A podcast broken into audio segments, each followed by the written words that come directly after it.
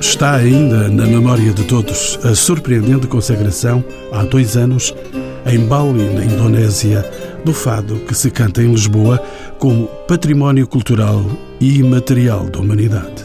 E ainda mais recentemente, a Universidade de Coimbra era inscrita na lista do património mundial.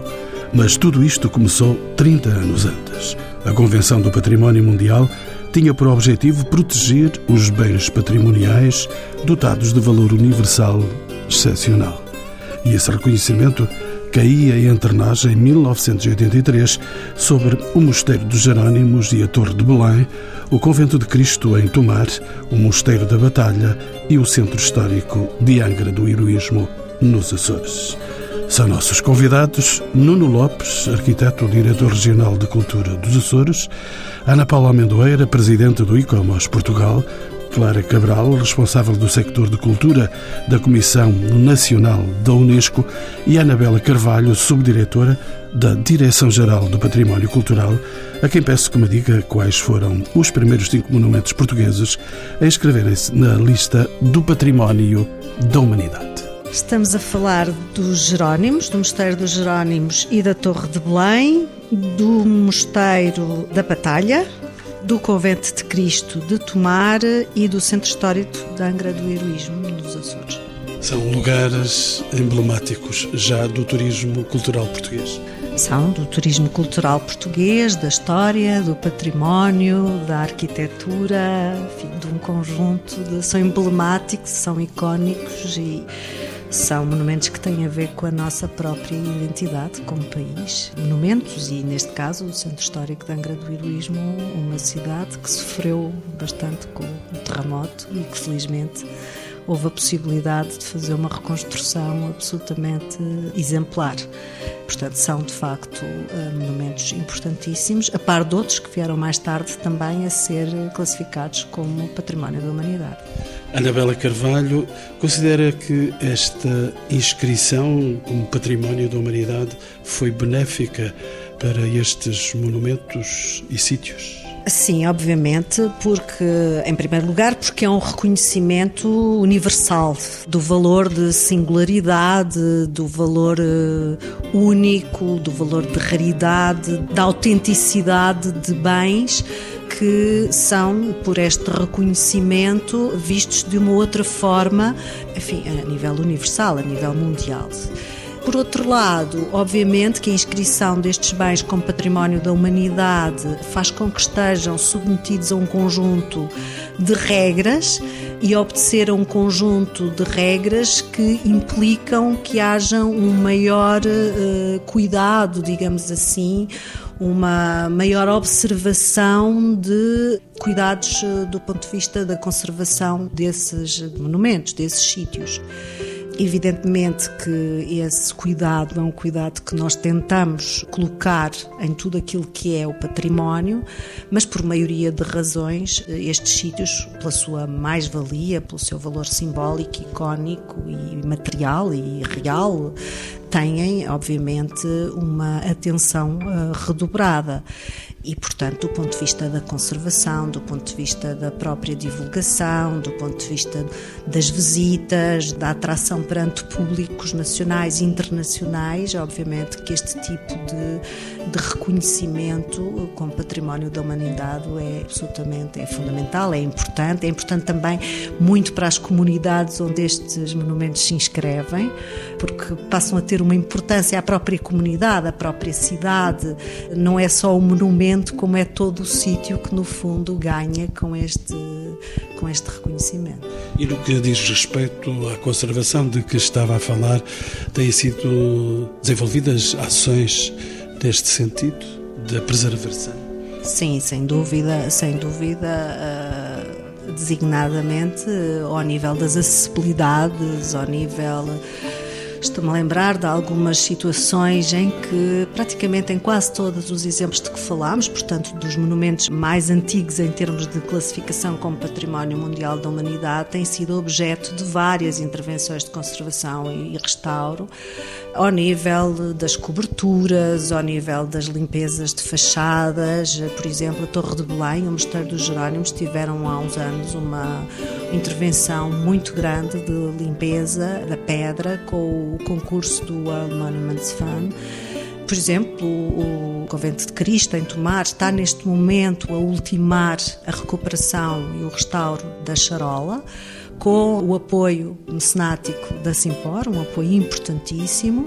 É uma obra absolutamente notável, é uma obra de conservação e de restauro, com intervenções em várias especialidades, a vários níveis, ao nível da pedra, ao nível da talha, ao nível da pintura, ao nível da escultura. É, portanto, um trabalho absolutamente completo de restauro. Temos feito centros de interpretação em alguns sítios, designadamente o Centro de Interpretação da Batalha, no Mosteiro da Batalha. Portanto, são de facto monumentos que têm tido uma atenção e um cuidado por parte da instituição de tutela, que é a Direção-Geral do Património Cultural, neste momento, mas também uma atenção da própria região, das autarquias e do mecenato, que é mais fácil, obviamente, de obter para uh, monumentos que têm este reconhecimento como património da humanidade. E brevemente estaremos em tomar para ver essa maravilha que está a ser restaurada. Entretanto, tocamos na Ilha Terceira, já aqui falamos dela. Arquiteto Nuno Ribeiro Lopes, a classificação de Angra do Heroísmo constitui um caso particular por ser a primeira cidade portuguesa a ser inscrita na lista do Património Mundial. Que razões levaram, de facto, a esta classificação? Eu acho que fundamentalmente foi uh, o desastre que houve três anos antes. Uh, 1 de janeiro, houve um terremoto que destruiu praticamente a cidade toda e, portanto, foi feita, como já aqui foi dito, uma, uma grande intervenção em um espaço muito curto de tempo e foi reconstruída toda a cidade. Digamos, essa perda, muitas vezes é o sentimento de perda que leva exatamente a seguir à exaltação.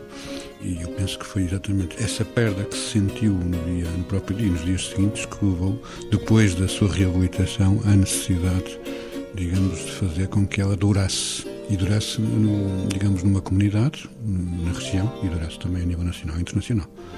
Ana Paula Amendoeira é presidente do ICOMOS. Muita coisa mudou desde a Convenção do Património Mundial em 1972 até à atualidade. Como é que caracteriza essa evolução, Ana Paula Amendoeira?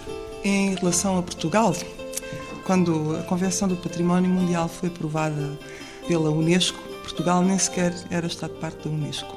Portanto, mudou muito, principalmente uma vez que estamos a falar de uma efeméride, gostava de chamar a atenção dos nossos ouvintes. Já lá vão 30 anos. Já lá vão 30 anos que nós, Portugal, ratificou a Convenção da Unesco em 1980 e ela, a Convenção do Património Mundial, e ela só entra em vigor em 1981.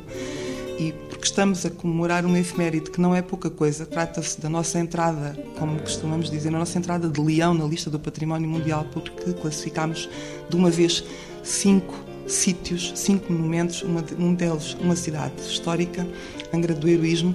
Mas gostava de dizer que Angra foi de facto a primeira candidatura portuguesa não foram todas apresentadas ao mesmo tempo e Angra foi a primeira candidatura portuguesa num ato quase que poderíamos hoje em dia considerar de heróico, de um coletivo, de uma por aquilo que o arquiteto Nuno Lopes acabou de dizer, Angra continua a ser não só a nossa primeira cidade inscrita na lista do Património Mundial, mas a nossa primeira candidatura e o princípio de uma estratégia que o Estado português esteve nessa altura pioneira que devemos em grande medida à engenheira Maria de Lourdes Pintacilgo, que foi a nossa primeira embaixadora Portugal junto da Unesco, mas também aos governantes portugueses do governo português da altura, que delinearam uma estratégia portuguesa para as candidaturas à, à, lista do património mundial. Portanto, eu queria chamar a atenção para isso. Penso que é muito importante que o público tenha essa noção de nós ratificámos a convenção em 1980, ela entra em vigor em 81 e dois anos depois nós estamos a inscrever cinco sítios, cinco monumentos, cinco bens que são absolutamente simbólicos da história portuguesa e da cultura portuguesa. E isso não é pouca coisa. E hoje, 30 anos depois, eu penso que nós devemos nos sentir todos muito orgulhosos da estratégia e da decisão que o Estado português tomou nessa altura de inaugurar a lista do património mundial. Como disse, quando a convenção foi aprovada, Nós não estávamos na Unesco, portanto, 72 nós só entramos em 80 e 81, justamente porque tínhamos o período de ditadura, estivemos na Unesco até 65, depois tivemos que sair por causa dos países africanos e das colónias, enfim. É uma história muito atribulada, mas muito interessante a história da relação portuguesa com a Unesco.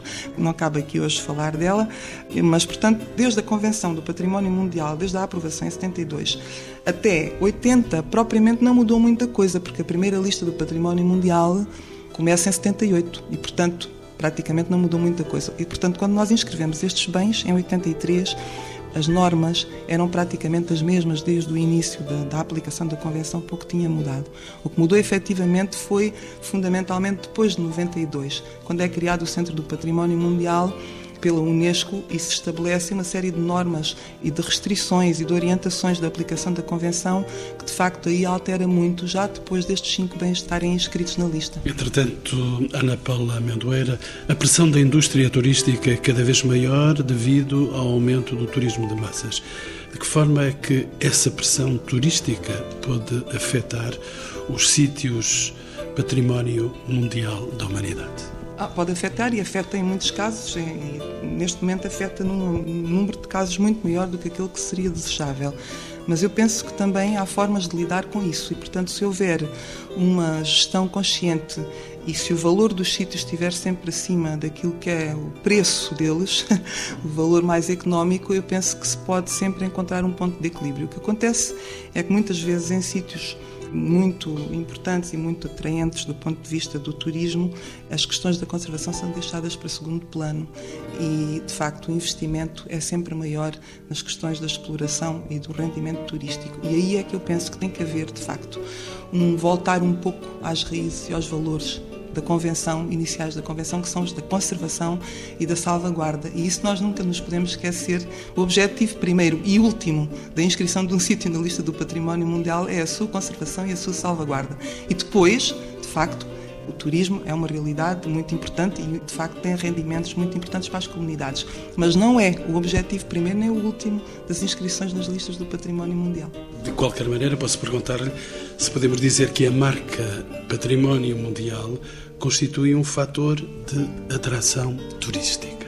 Sem dúvida, constitui, sem dúvida, em todos os sítios, nos mais, outros menos, mas é de facto uma realidade que nós não podemos eh, negar. A partir da altura em que os sítios são inscritos na lista, têm, de regra geral, um acréscimo de, de, interesse turístico e é por isso que é muito importante que os planos de gestão sejam feitos e é por isso que é muito importante que hajam organismos que gerem os bens, justamente para minimizarem alguns impactos negativos que esse acréscimo de interesse do ponto de vista turístico vem criar também, porque o acréscimo de interesse, por um lado, é bom, porque cria receitas para as comunidades e do ponto de vista económico é muito importante, mas muitas vezes tem impactos negativos que é preciso e é urgente minimizar e tratar. Portanto, uma coisa não vai sem a outra, portanto, o acréscimo de visitantes é preciso que seja acompanhado por um acréscimo de medidas de gestão, justamente para que o valor universal excepcional dos bens não se perca. Clara Cabral ia a dizer? É verdade que as questões do turismo muitas vezes são nefastas para os bens do património mundial, porque há um excesso de turismo e um excesso de turistas nos bens que podem, de facto, pôr em causa a sua conservação. Mas a Unesco está atenta a esta questão e é um facto que a marca Património Mundial, a marca Unesco, chama muitos turistas. A Unesco tem vários manuais e várias publicações relativas a estas matérias e queria chamar a atenção a um projeto que foi desenvolvido aqui em Portugal pelo Turismo de Portugal e pela Unesco, decorrente do acordo de cooperação assinado entre as duas instituições sobre turismo e património mundial e é um projeto que visa a criação de competências na área da gestão turística em sítios do património mundial em Portugal e em sítios do património mundial de origem portuguesa. Portanto, foi um projeto muitíssimo interessante que decorreu entre 2010 e 2012, onde foram realizados dois workshops, com a ajuda também da DGPC, um dos workshops decorreu no Mosteiro dos Jerónimos, e existe um manual, os resultados do projeto, que estão disponíveis em linha e que podem ser consultados por todas as pessoas. Ainda relativamente a este assunto, gostaria de chamar a atenção para a rede do Património Mundial de Influência e Origem Portuguesa, uma rede que nós gostaríamos de desenvolver, embora já tenha sido criada em 2006, e que reúne 26 bens em 18 países em quatro continentes. Portanto, é uma imensidão de bens que estão classificados património mundial e que, de facto, têm a marca, têm influência na sua constituição da cultura portuguesa. Arquiteto Nuno Lopes. Eu interessava-me a realçar a questão do, do turismo basicamente no, nas cidades ou nos centros históricos, ou nas paisagens culturais, porque aí é onde se nota mais, digamos, esse, esse aparente perigo. Porque quando estamos a falar de um monumento per si, isolado, eh, de alguma maneira é uma gestão do número de entradas, é uma gestão do número, de, digamos, do controle de visitantes para que digamos, a quantidade não ponha em causa a conservação. Mas quando estamos a falar de centros históricos ou de paisagens culturais, aí sim a questão é muito mais difusa e muito mais complexa. E não temos apenas Angra do Heroísmo? Não, temos várias outras uh, centros históricos, Évora, uh, temos a paisagem de Sintra, embora muitas vezes se diga que é uma cidade também, temos a questão da Universidade de Coimbra, no fundo o Centro Histórico de Coimbra também, o Centro Histórico de Guimarães, portanto há vários tipos, e o Porto também. Mas a questão do turismo, penso que muitas vezes, eh, digamos, as, as cidades são, são, selecionadas pela sua valia e pela sua autenticidade, integridade. Isso tem a ver com a população, quando, digamos, há uma política de valorização da qualidade de vida da própria população. E, portanto, elas acabam por ser únicas, singulares, e daí, muitas vezes, o seu reconhecimento. Não só pela sua história passada, mas pelo momento presente. O que acontece em muitos casos é que, com a pressão turística, os responsáveis começam a pensar mais, digamos, no lucro e, digamos, na questão económica e muito menos nos habitantes. Portanto, começam-se a gerir as cidades em função dos turistas e não em função dos cidadãos. E isso é bastante perigoso porque uh, degenera, digamos, a, a forma de, do exercício do poder, digamos, e a, e a própria salvaguarda, né, como consequência, e começa-se a trabalhar para o turista. E, portanto, a cidade vai ficando cada vez mais artificial, cada vez mais plastificada e acaba, no fundo, por perder o interesse que o próprio turista tinha. Não estamos a falar de um turista, digamos, que vem em caminhonete, que vem em homegote, é um turismo cultural, muitas vezes eh, familiar, que vem por meios próprios, e, portanto, vem procurar a forma de viver da própria população, não só os monumentos, vem procurar, digamos, a vida da cidade ou daquele sítio. E às vezes o que encontra é uma plastificação e uma artificialização onde nós somos ainda muito incompetentes. Anabela Carvalho, regresso consigo aos clássicos e singulares monumentos, concretamente o Convento de Cristo, em Tomar, o Mosteiro da Batalha e o Mosteiro da Alcobaça. De que forma é que a classificação como património mundial afetou estes sítios e estas regiões em que se insere Tomar, Batalha e Alcobaça? Bom, eu diria que mesmo antes do reconhecimento como património mundial, eh, qualquer uma dessas cidades estava absolutamente marcada por estes monumentos. São monumentos que, muito antes de serem classificados como património mundial da humanidade, já eram monumentos icónicos que faziam parte dos nossos manuais escolares da escola primária, na altura. De, ah, do turismo nacional? Do próprio turismo nacional, eh, também do turismo internacional, de alguma forma, e, portanto, as cidades, é, todas estas cidades vivem um pouco, e aliás isso é visível, é notório, vivem um pouco em torno desses monumentos que são, no fundo, elementos uh, construtivos, digamos assim, da identidade das próprias cidades e das próprias regiões. Mas eu ainda gostaria de voltar um pouco atrás eh, relativamente àquela questão que estava a ser falada, porque me parece que é uma questão interessante e que é a questão do turismo de massas e destes milhões de pessoas que se deslocam para visitar locais, às vezes até em zonas bastante longínquas, eh, e a marca Património Mundial de facto tem essa atratividade acrescida. E na realidade, essa pressão, como disse o arquiteto, é uma pressão que muitas vezes é, é complexa e pode pode causar eh, alguns problemas e, sobretudo, causar essa deterioração e esse, essa inversão de valores, que é justamente aquilo que a classificação pretende conservar. E, portanto, a, ideia é que, não só em termos das cidades, como em termos dos monumentos isolados, como em termos da paisagem, haja de facto da parte dos responsáveis da gestão planos diretores planos diretores com regras muito concretas, muito concisas. É preciso haver uma grande articulação com o turismo, uma enorme formação ao nível dos guias turísticos, no sentido de conseguir que, de facto, o turismo seja cada vez mais um turismo qualificado e que não seja um turismo de toca e foge, que é ainda o paradigma do nosso turismo de massas. Portanto, é evidente que as viagens e a visita e a fruição do património foi democratizada, ainda bem que assim foi, esperemos que continue a ser, mas a qualidade de visita, a qualidade de apreensão deste património tem que ser uma prioridade e não, digamos que aquela visita que no fundo é o estive lá, tirei fotografias, uma visita quase que de, eh, digamos assim, de ter deixado lá a minha marca, mas que não se leva nada em troca. Esse paradigma tem que mudar de forma a que de facto não só a visita seja mais qualificada, como também a componente de valorização, de conservação do património volta a ser, ou continua a ser, ou permaneça, ou constitua o valor fundamental. Ana Paula Amendoeira, volto de novo a si. Um dos requisitos para a inscrição na lista do Património Mundial é a existência de um plano de gestão. Os monumentos e sítios portugueses classificados dispõem desse instrumento de gestão? Uns sim, outros não.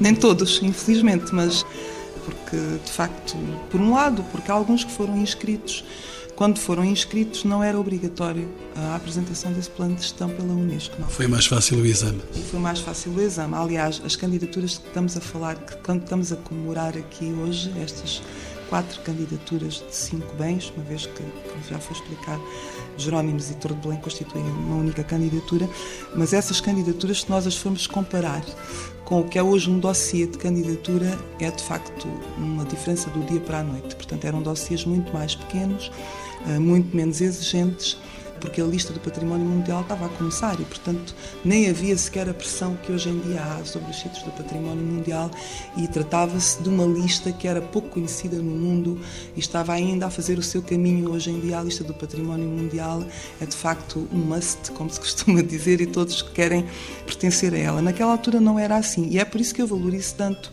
estas candidaturas do Estado português do princípio porque não era evidente, ninguém falava, não era moda. E, no entanto, houve uma estratégia absolutamente cultural e não se pensava tanto no, na altura nas questões turísticas porque não se sabia qual era o resultado que isso ia dar e não era ainda um dado adquirido. Mal imaginávamos é, que haveriam sim. de chegar mais 10. Exatamente, exatamente. E nós somos um dos países, eh, do ponto de vista dos Estados-parte da Unesco, com maior número, tirando aqueles que têm muito, muitos sítios, a Alemanha, a Itália, a Espanha, enfim, a seguir, nós somos um dos países em que tem maior número de de sítios inscritos na lista, mas portanto para lhe dizer que essas candidaturas de facto eram muito mais simples e portanto não obrigava a planos de gestão. Os planos de gestão na realidade só são obrigatórios a partir já dos anos 2000 uh, eh, e portanto têm 13 anos no máximo a obrigatoriedade dos planos de gestão, mas assim mesmo há candidaturas que não os entregaram e sítios que foram classificados que por umas razões ou por outras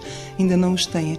No último relatório periódico de avaliação dos sítios havia algumas cidades que ainda não tinham planos de gestão, estão a fazer, agora penso que agora no segundo ciclo de avaliação as nossas cidades portuguesas já terão todas os planos de gestão obrigatórios e isso é muito importante, é fundamental para aquilo que temos estado aqui a discutir agora, que é a gestão do turismo, sem um bom plano de gestão, sem uma boa gestão de todas as atividades, sobretudo nas cidades, que possam ter um impacto mais negativo sobre o bem, é fundamental haver uma estrutura de gestão e um instrumento de gestão que permita a tomada de decisões não aleatórias nem casuísticas, mas integradas numa estratégia de, de desenvolvimento sustentável dos bens. Será oportuno então perguntar-lhe, Ana Paula Amendoeira é responsável do e-commerce em Portugal, se calhar não lhe vou arrancar nenhuma informação que não possa dar, mas se calhar temos aí mais novos monumentos, novos processos de candidatura e a ganhar. Pois, aliás, o ICOMOS nem, nem, pode dar essas informações, porque nós somos só um órgão consultivo e as candidaturas são apresentadas pelo Estado português e nós só entramos quando a candidatura já está apresentada ou já está em, decidida, digamos assim, na lista indicativa, que é uma lista que o Estado português deve construir todos os 10 anos e atualizar os bens podem vir a ser candidatos nos 10 anos seguintes à lista do património mundial. Ainda assim, posso acrescentar, porque é público e não estou a fazer nenhuma inconfidência, embora esteja aqui a, a doutora Clara Cabral da Comissão Nacional da Unesco, que a candidatura portuguesa que neste momento está em andamento é a da Rábida. Foi entregue e está a correr o seu processo e, portanto, isso não, não é nenhum, nenhuma inconfidência, pode-se dizer. Mas há uma outra candidatura, Clara Cabral. Neste momento, a única candidatura que está entregue na Unesco é de facto a da Rábida. Já houve uma missão de avaliação da candidatura do ICOMOS e da UICN e saberemos o resultado dessa avaliação em fevereiro, março, abril do ano que vem. Por outro lado, também gostaria de dar a notícia, que já foi noticiada nos, nos jornais, mas de qualquer maneira gostaria de, de chamar aqui a atenção para a eleição de Portugal para o Comitê do Património Mundial, que decorreu agora no dia 19 de novembro. De facto, Portugal foi eleito para um mandato de quatro anos, entre 2013 e 2017, e existe um acordo entre os Estados que têm assento no Comitê do Património Mundial de não apresentar candidaturas durante a vigência do seu mandato. Portanto, a candidatura da Rábida seguirá o seu processo normal, uma vez que já está apresentada, mas até 2017 Portugal certamente não apresentará novas candidaturas à lista do Património Mundial. Só queria reforçar, uma vez que este programa é de facto para assinalar os 30 anos dos primeiros bens portugueses inscritos na lista, que é uma boa forma de comemorarmos os 30 anos da nossa entrada na lista do Património Mundial com a entrada de Portugal para o Comitê do Património Mundial. Penso que não foi de propósito, mas penso que foi uma coincidência bastante agradável. E gostaria só também, porque há pouco quando o arquiteto Nuno Lopes falou de Angra, hum, penso que teria interesse que os nossos ouvintes fiquem a saber que a candidatura e a inscrição de Angra é de facto um caso excepcional, no bom sentido, na lista do património mundial. E eu queria aqui deixar também essa informação, porque só há duas cidades que foram inscritas na lista do património mundial nas condições de reconstrução total em que aconteceu. O caso de Angra, por causa de uma catástrofe natural, o terremoto de 1 de janeiro de 1980, e o outro caso que foi uma cidade inscrita na lista em 1980, a cidade de Varsóvia, totalmente reconstruída por causa dos bombardeamentos e da destruição da Segunda Guerra Mundial. E, portanto, são duas cidades que foram inscritas de uma forma que provavelmente todas as teorias da conservação o indicariam o contrário, porque se tratam de cidades reconstruídas, mas do ponto de vista da memória coletiva e do valor simbólico das cidades, elas foram inscritas de facto como um monumento de memória e não propriamente as qualidades e os critérios com que as cidades têm sido sempre inscritas na lista do património mundial. Portanto, queria só deixar essa ideia de que foram dois casos excepcionais em toda a lista do património mundial, cidades que foram inscritas por razões de catástrofes, uma de guerra e outra de catástrofe natural, mas que de outra forma não o teriam sido por terem sido completamente reconstruídas. Portanto, é a memória que conta, neste caso, quer de Angra, quer de Varsóvia. Clara Cabral tem aí escondida a dieta mediterrânica. A dieta mediterrânica não é uma candidatura a património mundial, mas sim uma candidatura a outra convenção, a Convenção do Património Imaterial. A candidatura da dieta mediterrânica está a decorrer e será discutida agora na reunião do Comitê do Património Imaterial, que decorrerá em Baku no início de dezembro. É uma candidatura transnacional, a dieta mediterrânica já está inscrita na lista representativa do património imaterial por quatro países e agora juntam-se outros três países, entre os quais Portugal. Temos então dieta nova para o Natal, com certeza. Entretanto, estava-me a pedir a palavra Anabela Carvalho. Eu gostaria só de acrescentar, enfim, àquilo que foi dito, que tão importante como o reconhecimento dos monumentos, das cidades e dos sítios como património mundial é o processo que conduz a esse reconhecimento. Ou seja, quando se começa a preparar uma candidatura de um determinado momento, de uma determinada cidade, há uma conjugação de esforços da comunidade dos cientistas, dos historiadores, das pessoas que trabalham na área da conservação e restauro, de um conjunto de saberes das pessoas que trabalham na, na área da antropologia, na área da sociologia, enfim, num conjunto de áreas do urbanismo, etc. E produz conhecimento produz conhecimento, produzem-se publicações e, portanto, esse processo é para mim quase tão importante como depois o reconhecimento de facto que vai dar origem à marca como património mundial.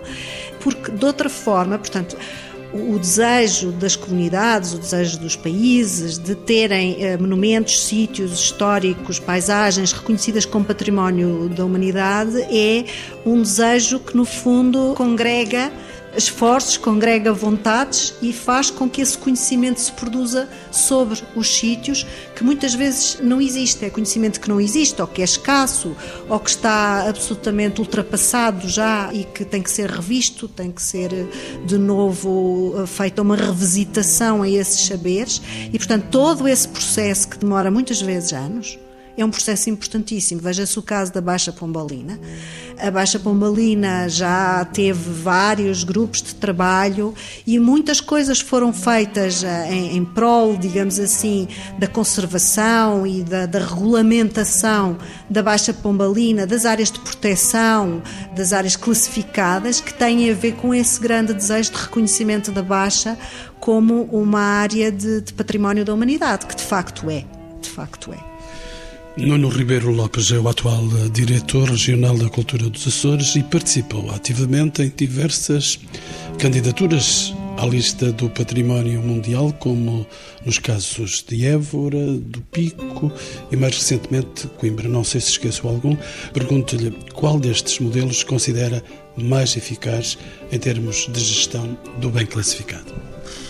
Isso é muito difícil. Évora não, não foi exatamente na candidatura, foi depois, posteriormente, na gestão. Eu primeiro gostaria de dizer que o processo de candidatura tem um efeito essencial nestas várias cidades, e Évora é um exemplo disso, aliás, como Angra, e depois o próprio Pico, e penso eu até, eh, em alguns casos, a questão de Coimbra, embora Coimbra seja um pouco diferente, que é um processo de autoestima todo este processo de desenvolvimento de uma candidatura provoca normalmente, digamos, uma, uma subida de uma autoestima ou, de repente, a recuperação de uma autoestima que a população não sentia.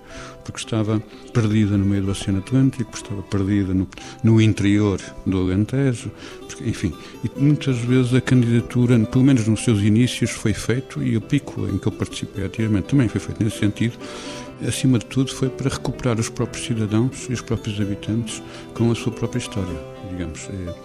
É, os conciliar, porque o reconhecimento exterior, o reconhecimento por uma comunidade internacional, muitas vezes ultrapassou o não reconhecimento nacional e, portanto, fez com que as pessoas se sentissem mais confortadas e, de alguma maneira, menos abandonadas, porque o poder, no fundo, durante anos e anos sempre tinha desleixado, sempre tinha eh, interiorizado ou periferizado. Em relação aos modelos de gestão, todos eles têm problemas, porque há uma questão muito complicada em Portugal, que pensa-se na candidatura e pensa-se que está tudo feito e eh, normalmente os problemas começam depois da candidatura.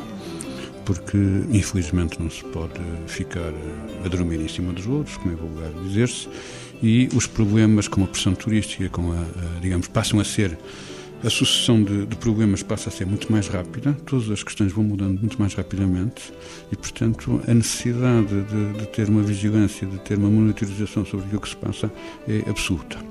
O que acontece normalmente é que se produzem-se regulamentos, produz-se conhecimento, como se diz, mas depois há uma espécie de ressaca desse imenso trabalho que se fez e quem vem a seguir gera como e institucionaliza a gestão, quando a gestão não pode ser institucionalizada. A gestão tem que ser absolutamente atenta a todos os problemas que surjam e, de princípio, tentar prever antecipadamente aquilo que pode acontecer. E, por outro lado, Clara Cabral, existe algum mecanismo internacional de fiscalização dos sítios classificados como Património da Humanidade? Existe um acompanhamento reativo da Unesco quando é caso disso. Portanto, quando chegam queixas à Unesco, a Unesco poderá enviar uma missão aos Estados-parte para verificarem qual é o estado de conservação desse bem e quais são os problemas com que esse bem se depara. Mas é eficaz essa reação desse controlo e dessa investigação? Eu creio que é sempre eficaz, mesmo que não tenha resultados imediatos, é uma forma de chamar a atenção para aquilo que está a acontecer nos sítios do património mundial e o estado de conservação em que eles se encontram. De qualquer forma, o que eu gostaria também de chamar aqui a atenção, como já foi falado, aliás, que nestes bens mais recentes, os processos de candidatura, os formulários de candidatura são muito mais complexos do que os formulários de candidatura nos bens iniciais. Por exemplo, quando da candidatura de Coimbra ou de Elvas, estes dois últimos bens que foram classificados, os formulários eram diferentes e era necessário dar conta já do plano de gestão, era necessário dar conta também de quais eram os planos relativamente ao turismo e o que é que o promotor da candidatura e o gestor do bem iria fazer para que o turismo não fosse pouco sustentável. Portanto, há uma série de questões que nos bens mais antigos não estavam previstas em processo de candidatura e que agora são muitíssimo importantes e nenhum bem é classificado sem que sejam apresentados planos de gestão e também planos turísticos para depois estes problemas não existirem. Já aqui falamos do Comitê do Património Mundial para que Portugal foi recentemente eleito. Entretanto, nos últimos tempos, nos últimos dias, mais recentemente o Presidente da Câmara de Sintra, Basílio Horta, foi nomeado Presidente da Organização das Cidades Património Mundial. Que relevância tem esta nomeação, Ana Paula Amendoim?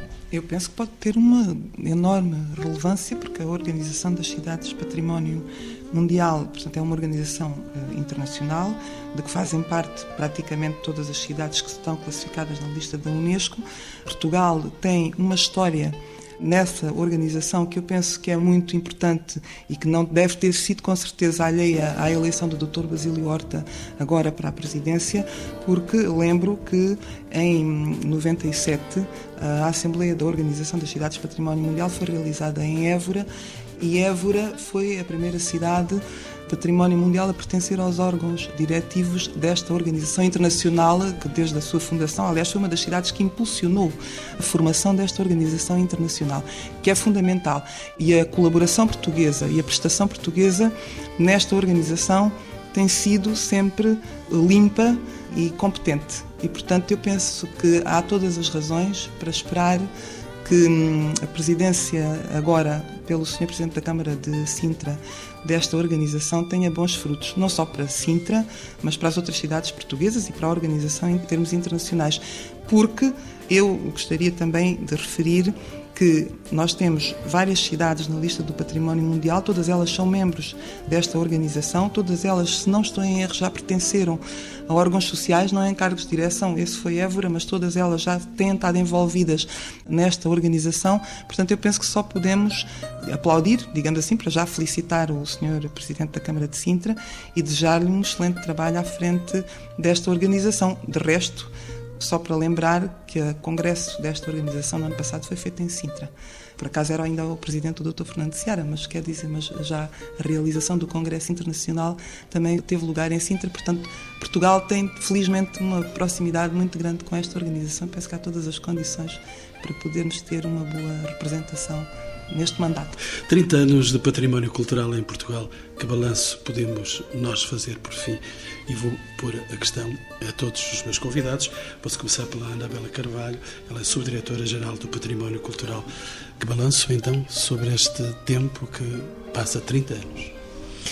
Eu penso que é um balanço positivo, justamente por todas as questões que falamos e que se resumem, no fundo, ao processo em que de facto há, como se disse, um aumento da autoestima, uma convocação das comunidades todas para a preservação de um bem ou de uma cidade, depois o próprio reconhecimento internacional, as questões uh, do mecenato, da conservação, do turismo, que são, pronto, que enriquecem uma região e que são importantes do ponto de vista cultural, do ponto de vista económico. E, portanto, só pode ser um balanço positivo e um balanço que, do ponto de vista de Portugal, penso que é extraordinariamente positivo pelo número de candidaturas que foram aprovadas com sucesso. O que quer dizer que temos feito um bom trabalho, não houve ainda nenhuma questão que levasse a, a nenhuma desclassificação, já tivemos alguns pequenos problemas, lembro, por exemplo, a questão do Douro agora, com a barragem de Fostua. Portanto, há pequenas situações de vez em quando, não é? Mas uh, não tivemos ainda nenhum problema maior, o que quer dizer que temos sabido, de alguma forma, gerir o nosso património mundial e dar-lhe, uh, enfim, uh, o valor que ele na realidade tem, sendo ou não sendo marca património da humanidade. Clara Cabral, responsável pelos sectores de cultura na Comissão Nacional de Unesco. Que balanço é que faz? Eu creio que muitas vezes há tendência para nós olharmos só para os aspectos negativos das coisas, quando de facto há muita coisa positiva que se faz em termos não só do património mundial, mas nos outros patrimónios e também em toda a área da cultura. Quanto a isto, a Comissão Nacional da Unesco vai editar em breve, em 2014, uma pequena publicação sobre o património mundial em Portugal, com as boas práticas que são postas em prática nos vários sítios do património mundial. E eu creio que isto vai ser um bom motivo para nós termos mais orgulho no nosso património e ficarmos a conhecer todos os bons projetos e aqueles projetos mais valiosos que de facto os sítios levam a cabo. Arquiteto Nuno Lopes, vem aí algum prémio dos Açores? Prémio? Nós nos Açores, em relação a estas questões, estamos a fazer, obviamente, um trabalho. Eu sou, por inerência, gestor da Angra, o que é uma, uma situação que, digamos, de alguma maneira, dá alguma dificuldade, porque, no fundo, quem tem o poder executivo é a Câmara Municipal e, e no fundo, quem, quem é o gestor é a Direção Nacional de Cultura. E, e, obviamente, estas questões levantam algum tipo de problemas que são questões sempre próprias de cada sítio, porque cada uma tem o seu modelo de gestão. O que nós estamos a fazer neste momento é, e nós não temos plano de gestão, é uma das cidades que não tem plano de gestão e que até agora não começou a fazer o plano de gestão e, portanto, cabe-me a mim, digamos até porque foi dos primeiros, penso que o Pico foi o primeiro a ter um plano de gestão obrigatoriamente, portanto, eu inaugurei, digamos, essa tarefa. Portanto, cabe à Direção Nacional de Cultura promover esse plano de gestão e, antes disso, um próprio plano de salvaguarda. Porque já foi dito, plano para a amendoeira, mas os planos de salvaguarda são fundamentais porque não são planos de edificabilidade, são planos estratégicos. E todos nós, quem gera o território, os autarcas, essencialmente, têm que definir qual é a sua estratégia para a cidade, qual é o seu futuro nos tempos mais próximos, como é que se situa neste mundo de competitividade entre cidades e entre regiões.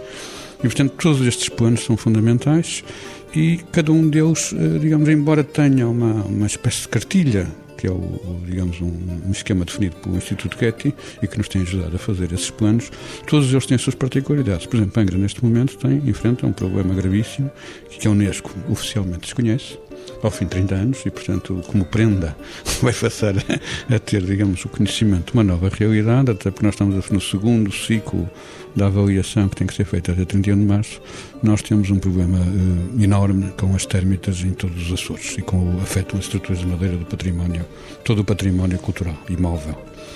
E isto obriga-nos a fazer nova legislação, está feita, vai sair durante a próxima semana, vai ser disponibilizada para discussão pública, vai haver apoios diferenciados e, eh, digamos, eh, processo das candidaturas e eu ter participado faz que cada vez que eu passo para um território, um património mundial, levo comigo, obviamente, todo o conhecimento que fui aprendendo. E deixo a última palavra para a Presidente do ICOMOS Portugal, Ana Paula Amendoeira. Acho que há muito trabalho a fazer, mas penso que o balanço é positivo, sobretudo, voltando mais uma vez à referência dos nossos governantes da altura que tiveram esta visão de estratégica da adesão à Unesco e da inscrição destes cinco primeiros sítios e penso que isso continua a ser do meu ponto de vista, uma decisão bastante positiva. O balanço dos 30 anos, eu queria também, não falando de sítios em concreto, mas uh, falando da atual situação institucional e da relação institucional, queria também dizer que considero um balanço muito positivo em relação à hum, forma como os órgãos institucionais que têm alguma coisa diretamente a ver com as questões do património mundial em Portugal se relacionam hoje, hoje 30 anos depois. Penso que isso é um exemplo muito positivo, que muitas vezes nem sequer é falado, mas do nosso ponto de vista do ICOMOS, que somos um organismo não governamental de profissionais da área da conservação independente, muitas vezes, na maior parte dos países, não há a cooperação que há em Portugal. Eu queria registrar isso, talvez como o facto que me dá bastante gosto registrar nesta altura em que comemoramos os 30 anos dos primeiros sítios portugueses inscritos na lista do Património Mundial, a boa relação institucional e de cooperação efetiva, sem perder a independência e aquilo que é a essência das nossas posições, quer com a Comissão Nacional da Unesco, quer com a Direção-Geral do Património Cultural. Eu penso que isso, independentemente de três visões que são necessariamente distintas, é talvez o capital mais importante que nós temos neste momento para podermos trabalhar em conjunto em prol da defesa do nosso património mundial.